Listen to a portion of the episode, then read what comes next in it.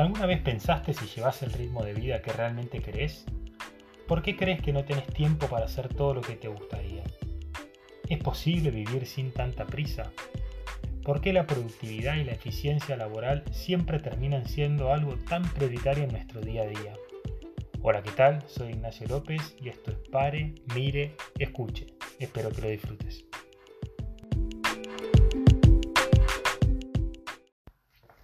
Hola, ¿qué tal? Bienvenidos a este primer episodio de Pare, Mire y Escuche. En el día de hoy me gustaría arrancar con una nota que leí el otro día y me gustó mucho. El título de la nota era La prisa como estilo de vida. Creo que si tuviésemos que definir nuestras sociedades y muchas veces nuestra propia vida en una sola palabra, prisa no me parece una mala opción. Fíjate esto, te acabo de contar que leí una nota que me gustó mucho. ¿Cuándo fue la última vez que leíste una nota de diario completa? Pero completa, ¿eh? no en diagonal o leyendo las primeras oraciones de, de cada párrafo a ver de qué se trata, completa. Claro, seguramente no tenés tiempo porque estás muy ocupado o estás apresurado por atender otras cosas. Ahora escucha esto, si vos agarrás el diccionario, por ejemplo la Real Academia Española, la palabra prisa tiene siete acepciones. Te voy a leer algunas. Prisa para la Real Academia Española significa, por ejemplo, prontitud y rapidez con que sucede o se ejecuta algo, necesidad o deseo de ejecutar algo con urgencia, gran concurrencia de gente en un sitio para obtener algo, acumulación de mucho trabajo, y escucha esta, porque esta me parece tremenda. Aprieto, conflicto, consternación o ahogo. Eso significa prisa. Es, es una de las acepciones que da la Real Academia Española. No me digas que esto no es una descripción casi perfecta del estilo de vida de nuestras sociedades occidentales de hoy en día por lo menos el estilo preponderante, ¿no? O sea, el que la mayoría de las personas adopta. Lo que pasa es que la prisa está en todos lados, ¿no? Si vos te fijás, todo tiene que ser ya, todo tiene que ser rápido. Hoy estamos en la era del multitasking, ¿no? Cuantas más cosas en simultáneo podés hacer, mejor. Fíjate cuánta energía y cuántos recursos invierte la humanidad en este sentido celulares cada vez más rápidos, plagados de aplicaciones para que puedas hacer todo lo importante y lo no tan importante ya, aquí y ahora, auriculares manos libres para poder hablar por teléfono mientras viajás, cocinás, haces deporte, caminás, ¿no? Hay un ejemplo de esto que a mí siempre me llamó mucho la atención, que es el siguiente, no sé si viste esas publicidades en donde te venden esos artefactos que simulan que hacen actividad física, ¿viste? Son como unas sombreras, unos cinturones que que te pones en algunas partes del cuerpo y como que estimulan tus músculos, ¿no? Como si estuvieses, por ejemplo, haciendo abdominales, pero sin, sin tener que estar haciendo abdominales efectivamente, ¿no? Entonces la publicidad es genial, es como tenés una persona que se pone uno de estos cinturones, uno de estos artefactos debajo de la remera y arranca su día normal. Entonces, claro, el tipo puede trabajar, cocinar, hablar por teléfono y al mismo tiempo está haciendo ejercicio. Es genial, ¿no? Y lo, mejor es esto, ¿no? Es como que no hace falta abandonar la oficina o dejar de mirar el celular a cada rato para poder seguir conectado mientras hace deporte. Yo la verdad no sé cuánto te ejercitan estos aparatos, no sé cuánto venden, no sé cuánto éxito tienen, pero creo que el estudio de mercado que está detrás eh, algo de sentido tiene, ¿no? Es como que vivimos apresurados y todo lo que implique más cosas en menos tiempo, por alguna extraña razón nos parece bueno, mejor, saludable, aconsejable. Y eso es lo que nos resulta atractivo, por ejemplo, estos artefactos, ¿no? Qué bueno, la persona está, está trabajando y mientras tanto hace abdominales. Ejemplos de nuestra vida cotidiana apresurada hay un montón, ¿no? Cada vez dormimos menos, comemos más rápido, muchas veces ni siquiera comemos en una mesa, cada vez nos comunicamos con más prisa. Mirá las conversaciones telefónicas, prácticamente todo es por chat. Y eso sí, olvídate de los errores de ortografía y por supuesto, adaptate a la era de las abreviaciones, ¿no? Hay un montón que son conocidas, no sé, DND de nada, ABZ, abrazo. Después tenés otras que capaz que las tenés que repasar, ¿viste? FDS, fin de semana, ¿no? Hay un montón de estas cosas que se van adaptando y es todo para ahorrar tiempo, para escribir más rápido, ¿no? Bueno, por suerte ahora salieron los audios, ¿viste? Son mucho más rápidos, puedes mandarlos mientras caminás, cocinás, colgás la ropa. Eso sí, los audios tienen que tener como mucho un minuto de duración, a lo sumo dos, si es por trabajo, si se justifica. Pero si vos mandás un audio de más de dos minutos no te lo escucha nadie. Eso es una realidad. ¿Por qué? Porque no hay tiempo. Es impresionante. Fíjate cómo vivimos la buscando la manera de exprimir el tiempo de viaje propio de nuestras rutinas. Si yo me tengo que tomar el tren, voy leyendo las noticias del día, aprovecho y pago los servicios de mi casa, repaso los apuntes para el examen de hoy, voy escuchando inglés para aprender mejor el idioma. Aprovecho y llamo a ese amigo o familiar, así me lo saco encima, no ese compromiso, no voy a aprovechar a llamar a la tía si la saludo por el cumpleaños y me lo saco de encima, ¿no? Esa frase que decimos tanto. No importa qué, pero lo importante es que estés haciendo algo, ¿no? Hay una hiperactividad, un acelere, una prisa en la, en la, en, en nuestra sociedad. Yo incluso he visto en el tren gente corrigiendo exámenes, ¿no? O, haciendo cosas que uno diría realmente no es el mejor momento, pero bueno, es, una forma de ganar tiempo, ¿no? Em, no hace falta ser ningún experto en medicina o en sociología para darse cuenta lo nocivo que resulta ser este estilo de vida, ¿no? O sea, está está lleno de efectos negativos, el estrés, la ansiedad, el descuido de lo esencial, los olvidos, el desorden de las prioridades, ¿no? confusión vocacional, incapacidad para ver más allá de la rutina y lo superficial, pérdida del sentido profundo de nuestra vida, son como algunas de las cosas que resaltan los estudios que se van haciendo, ¿no? Y hoy tenemos esta paradoja de que a nivel, eh, digamos así, material y económico, nuestra calidad de vida aumenta mucho y sin embargo tenemos índices muy altos de, depresión, de estrés, de ansiedad, de fobias, de suicidios, ¿no? Y es, hay como una paradoja ahí, ¿no? ¿Qué es lo que está pasando? Eso es, realmente muy, muy llamativo, ¿no? Y acá la pregunta, ¿no? Las preguntas que están detrás, ¿no? El qué quieres hacer con tu vida, hacia dónde vas, cada cuánto te haces alguna de estas preguntas en tu vida, ¿no? O sea, cada cuánto vas un poco más allá de, eh, del acelere y de resolver las cotidianidades de la vida, ¿no? Por alguna razón no podemos proyectar más allá del programa que vamos a hacer este fin de semana o de la organización de una escapada en el próximo fin de semana largo. Nuestras proyecciones no llegan más que eso, Por algún motivo. A lo sumo llegamos a las vacaciones de verano, un viaje un poco más largo, un poco más desarrollado. claro, el tema es que para poder ver más allá de eso, no hace falta ser experto, como dijimos, pero sí hace falta reflexividad. ¿sí? Necesitamos tiempo para frenar, para mirar, para escuchar. ¿A quién? A la realidad, a mí mismo, a los demás. ¿no? Mira esto, en el siglo IV a.C., o sea, hace 2400 años, Aristóteles, que es un filósofo griego, ya se había dado cuenta que para poder descubrir el sentido profundo de las cosas es necesario tener tiempo de ocio. Entre otras cosas, necesitamos tiempo de ocio. ¿Qué es el ocio? Para decirlo fácil y, de forma llana, ¿no? Bueno, hoy diríamos tiempo libre. Pero ojo, porque hoy en día hablar de tiempo libre implica algunos problemas, ¿no? En primer lugar, fíjate esto, es curioso que hoy tenemos que hacer un esfuerzo para tener tiempo libre. Muchas veces un esfuerzo muy grande, ¿no? El negocio, los quehaceres, la hiperactividad, los compromisos nos comen todo el día. Si nos cuesta tener tiempo libre.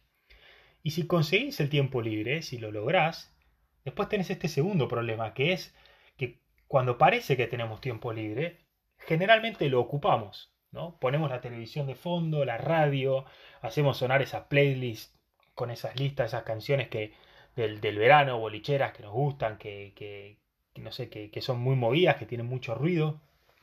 Abrimos YouTube, no sabemos para qué, abrimos para, viste que YouTube de acuerdo a cómo vas navegando, te va como preparando los videos que cree que te pueden interesar, ¿no? De acuerdo a lo que fuiste bien. Entonces abrimos para ver qué video que capaz me interesa. No sé qué voy a ver, pero abro para ver si capaz que hay un video nuevo que por ahí me interesa, ¿no? Y, terminamos ocupando ese tiempo libre que nos habíamos hecho, ¿no?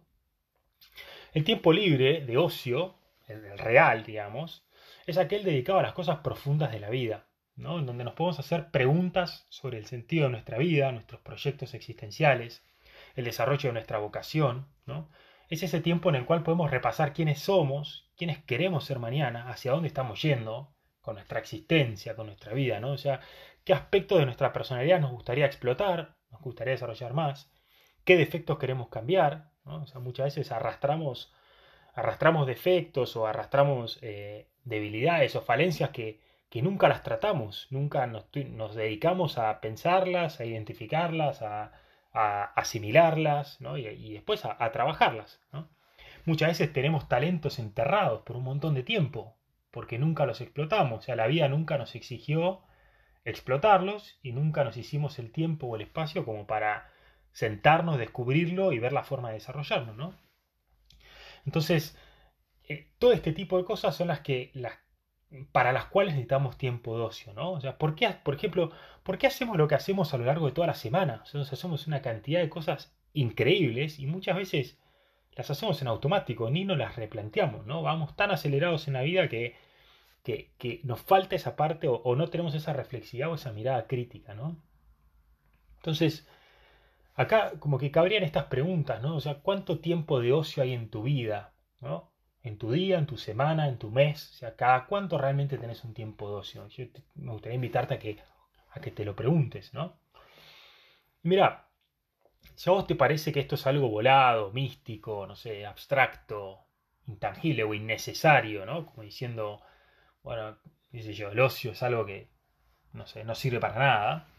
Mira esto, Nietzsche, que es un filósofo alemán del siglo XIX, dijo esta frase que es muy conocida. Dijo, quien tiene un qué tolera cualquier cómo.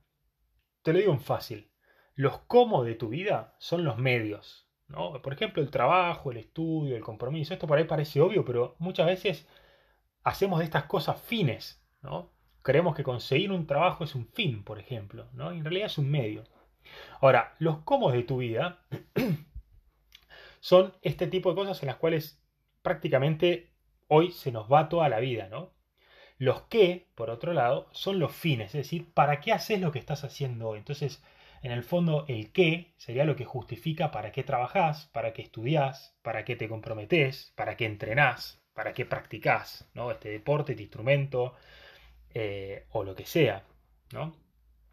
Ahora, para significar los cómo de nuestra vida, o sea, para darle sentido a los cómo, a los medios, nuestro trabajo, el estudio, los sacrificios, las inversiones, etc., tenemos que tener bien en claro el qué. Eso es lo que está diciendo Nietzsche, ¿no? O sea, ¿qué es lo que queremos hacer de nuestra vida? Y esto no se descubre o se aprende mágicamente cuando terminamos el colegio, cuando cumplimos 18 años, cuando cobras tu primer sueldo o te ganas la lotería, ¿no? O tu equipo hacienda primera. No, o sea, no es algo que se aprende o se descubre de la noche a la mañana, ¿no? Hay que salir a buscarlo. O sea, el qué de tu vida hay que salir a buscarlo. Y trabajosamente hay que salir a buscarlo hay que rascar en la interioridad, ¿no? hay que explotar el mundo interior, hay que ver quiénes somos, cuál es el sentido de nuestra vida, a dónde queremos ir, ¿no? qué proyectamos. Y para eso necesitamos tiempo de ocio. Y eso no se puede hacer en la rutina, a caballo de un montón de otras cosas. Mira esto. ¿Sabías que la palabra negocio significa precisamente no ocio? O sea, es decir, la negación del ocio. Es muy loco, ¿no? O sea, pues fíjate, armamos nuestra vida entera en torno a una negación. O sea, armamos nuestra vida en torno a al negocio, ¿no? O sea, el negocio en sentido amplio es todo lo que tiene que ver con la vida productiva, laboral, de consumo. Entonces, vos fíjate, ¿cuál es el speech clásico de, nuestra sociedad y por el cual todos pasamos y en algún punto a todos nos resulta coherente, ¿no? Que es Vos tenés que estudiar para terminar el colegio, para ir a la facultad, para recibirte, para conseguir un trabajo, ganar dinero, ahorrar, estabilizarte económicamente, conseguir tu casa, tu auto, irte de vacaciones, crecer profesionalmente y con eso, en el mejor de los mundos posibles, te vas a jubilar bien. ¿no? Todos medios, todos cómo. ¿sí? Fíjate, estudiar, eh, el colegio, la facultad, el trabajo, dinero, ahorrar, la casa, el auto, son todos cómo, son todos medios. Ahora, esos cómo pierden sentido si no tienen un fin más profundo, ¿no? Ahora vos seguramente estarás pensando, bueno, mira, esto está buenísimo, todo lindo, pero también tengo que trabajar, o sea, algo hay que vivir, no se puede vivir del ocio, ¿no? Y acá, absolutamente, yo estoy, estoy completamente de acuerdo, seguramente en otra oportunidad hablemos de, del trabajo y, digamos, y cuál es su valor y su importancia para la vida del hombre, ¿no? Y cómo se, cómo se combina con el ocio. El punto, como diría mi amigo San Agustín, teólogo y filósofo del siglo IV, V, es una cuestión de orden, de equilibrio. ¿no? Y acá yo creo que la pregunta que nos tenemos que hacer es, ¿por qué la eficiencia productiva y laboral es tan prioritaria en nuestra vida? ¿Por qué se devora el resto de nuestra vida? ¿Por qué nos resulta tan, tan claro, tan obvio, tan natural estar 45 horas de nuestra semana, eh, incluso más, eh, en una oficina, trabajando a un nivel de, de, presión, digamos, y, buscando una eficiencia y una eficacia altísima y tratando de, de, resolver la mayor cantidad de temas en el menor tiempo posible, ¿no? Sea, ¿por qué esto se come el resto de nuestra vida? ¿no? ¿Cuál es el fundamento de esa decisión? Yo creo que la prisa como estilo de vida es algo tan impregnado en nuestra sociedad, en nuestra cultura, en nuestra vida cotidiana, que como te decía, lo asumimos con naturalidad, lo asumimos acríticamente, no lo pensamos, lo asumimos, así son las cosas, así es la vida. ¿no? Y yo te quiero contar, esto por lo menos para mí es falso, ¿sí? es falso, no es, yo no creo que la vida sea así. ¿no? De hecho, si vos te fijás, la prisa y la naturaleza van muy a contramano. Si vos mirás las cosas, los ritmos naturales, no sé, el campo, las estaciones del año, ni hablar la evolución, todo lleva mucho tiempo, llevan años, ¿no? Incluso a nosotros los procesos de la naturaleza nos parecen lentos, nos parecen largos, nos parecen aburridos, e incluso hemos empezado a usar la técnica y la ciencia para acelerarlos. Aceleramos cómo crece, no sé, la semilla de, trigo, aceleramos cómo se reproduce que la gallina, en vez de que ponga un huevo, le pedimos que ponga dos, ¿no? Y, todo lo, forzamos. O sea, fíjate cuán desconectada está la prisa de, la naturaleza, ¿no? Entonces, yo no creo que, este estilo de vida sea lo, digamos, lo natural, ¿no? De alguna forma lo creamos, ¿no? Nos lo impusimos, nos lo autoimpusimos. Entonces, yo te quiero contar que vivir apresurado no es inevitable, por lo menos no me parece inevitable, me parece una opción de vida. ¿no? Y acá, ojo, ¿eh? uno perfectamente debería poder elegir el ritmo de vida que quiere tener. Y si uno quiere tener un ritmo de vida sumamente acelerado, lleno de adrenalina, hiperactividad pura, eh, acelere total, me parece válido ¿no? y respetable. O sea, lo, puede hacer, ¿no? Si así lo quisiera, lo puede hacer. Pero yo creo que el punto es este, es que eh, siempre debería partir de una elección personal. ¿no? Yo creo que el problema de hoy es que este ritmo de vida se nos impone, como te decía hace un rato, ¿no? No lo elegimos. ¿Te acordás la nota que te comenté al principio? Que hablaba sobre, que, lleva el título de, este, este, primer episodio, ¿no? La prisa como estilo de vida. Bueno, mira, te voy a leer dos oraciones de ese artículo que a mí me, parecieron muy, buenas. El artículo está, el link a la nota está compartido en el Instagram de, de este podcast. Fíjate lo que dice. Dice, usted tiene derecho a elegir el ritmo que quiere imprimirle a su vida. A tener tiempo para su ocio, para pasear sin rumbo, solo por el placer de hacerlo. El tiempo no es algo que deba consumir en grandes cantidades y a borbotones. El tiempo es algo para saborear, incluso cuando tiene que entregar un informe de forma urgente. Me pareció excelente, ¿no? Muy, claro, ¿no? Esto no es algo que hay que consumir a borbotones, es algo para saborear. O sea, ¿cuánto de nuestro tiempo diario saboreamos? ¿no? ¿Cuánto realmente lo, disfrutamos? Ni nos hacemos esta pregunta. Entonces, como para ir cerrando, yo creo que es importante tener presente que vos puedes elegir el ritmo de vida que más te guste. ¿no? De todos modos, la pregunta principal que quiero dejarte es esta. ¿Cuán libremente elegiste el ritmo de vida que llevas hoy? Dicho de otro modo, ¿estás llevando el ritmo de vida que realmente querés? Tal vez nunca te hiciste esta pregunta. Tal vez tu primera respuesta sea ni idea, nunca me lo pregunté, ¿no? Si crees que no, si crees que no estás llevando el ritmo de vida que querés, te invito a que te preguntes por qué. Ahora, ojo, no en los cinco minutos que se te hacen entre una reunión y otra, yendo de una clase a otra, o comiendo una pizza ahí parado a la vuelta de tu oficina mientras barres los mails de tu teléfono, ¿no? No, acordate que el tiempo de ocio es mucho más que eso. Y acordate que vos estás para mucho más que eso. ¿no? O este tipo de preguntas, me parece, merecen un poco más de esfuerzo, un poco más de dedicación de nuestra parte. No las podemos limpiar o sacarnos de encima como te sacas de encima un trámite o pagar un servicio. ¿no? Acordate, los medios dependen de los fines, los cómo dependen de tu qué. O sea, el sentido que le vas a encontrar a tu trabajo, a tu entrenamiento, a tu estudio, a tu vida diaria, a tu rutina, esa inmensa cantidad de horas que, invertimos día a día en eso, ¿no? el sentido de todas esas cosas lo vas a encontrar en el qué. ¿no? Hoy estamos locos atrás de los medios, creyendo que un buen trabajo o pagarle, pegarle a la elección de la carrera te soluciona la vida. ¿No? Como diciendo, no, si yo elijo realmente bien la carrera, voy a ser feliz. Falso. A mí me parece falso eso, ¿no? Y peligrosamente falso. Entonces te propongo algo simple, concreto, realizable, fácil, para que si te divierte lo puedas ejecutar esta semana. ¿no? Generate un momento de ocio en la semana, uno solo. pero verdaderamente de ocio, desconectado de tu estudio, tu trabajo, las obligaciones que tengas en la semana, sin televisión, sin radio, sin celular, o sea, sin nada que te, que te presione o que te haga volver al mundo del negocio, ¿no? Buscaste un lugar cómodo, lindo, agradable, ¿no? Incluso si es al aire libre, mejor. Y me parece una buena idea compartir este momento con alguien cercano, alguien próximo, de confianza, ¿no? Pero no, eh, los pibes nos juntamos, o esta reunión preboliche y, y, me divierto. También otro tema que, que, podemos charlar. O sea, ocio no es lo mismo que diversión, ¿sí? Ocio es distinto, o sea, eh, es un momento para, para, hablar de cosas profundas, trascendentes, eso que la rutina te hace postergar todo el tiempo, ¿no?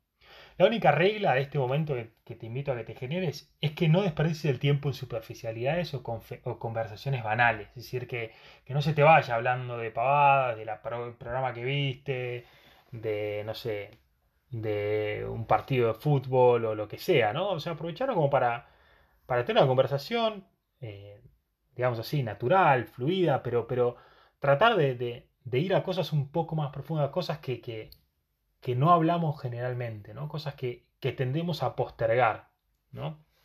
Cosas profundas, como te decía, ¿no? Entonces, y, acá también parece importante, o sea, no te inquietes si no hay respuesta, ¿no? O sea, o, digamos, si el tiempo pasa y no se te ocurre nada, o de repente sentís que no estás haciendo nada profundo, o no sabes qué hacer en ese momento, ¿no? Es como que es un momento como para dejarlo ser. Eh, es propio de nuestra cultura el estar ocupados, ¿no? Como el, buscar la utilidad a todo, el razonar, el intentar explicar todo, ¿no? Y esto mata el tiempo de ocio, ¿no? Porque, porque justamente te hace volver al mundo de la productividad, al mundo del negocio, ¿no? Y el tiempo de ocio es tan necesario para nuestra vida, ¿no? Porque es lo, es lo que nos ayuda a resignificar la enorme cantidad de cosas que hacemos durante toda la semana, como estuvimos conversando, ¿no? Entonces yo no te invito a que abandones todo eso. Si no te digo, deja tu trabajo, no, te levantes más a la mañana, no, no, sé, no estudies tantas horas por día. No, no te estoy diciendo eso. ¿no? Sino te estoy invitando a que intentes vivirlos con más plenitud y con más libertad. ¿no? Encontrando en los tiempos de ocio el sentido profundo de tus quehaceres cotidianos. Yo creo que en la medida en que puedas incorporar esos momentos, eso te va a ayudar a ir pudiendo encontrarle más sentido a la cotidianidad y a lo que hacemos día a día. Esto fue todo por hoy, espero que te haya gustado. No te olvides de suscribirte al podcast y de seguir nuestra cuenta de Instagram, pare, mire y escuche. Ahí puedes ver toda la información actualizada y las últimas noticias de los próximos episodios. También puedes compartir tus experiencias, dejar tus comentarios y hacer todas las preguntas que te gustaría que se aborden en este espacio. Muchas gracias por acompañarnos, muchas gracias por escuchar el, el podcast y hasta la próxima.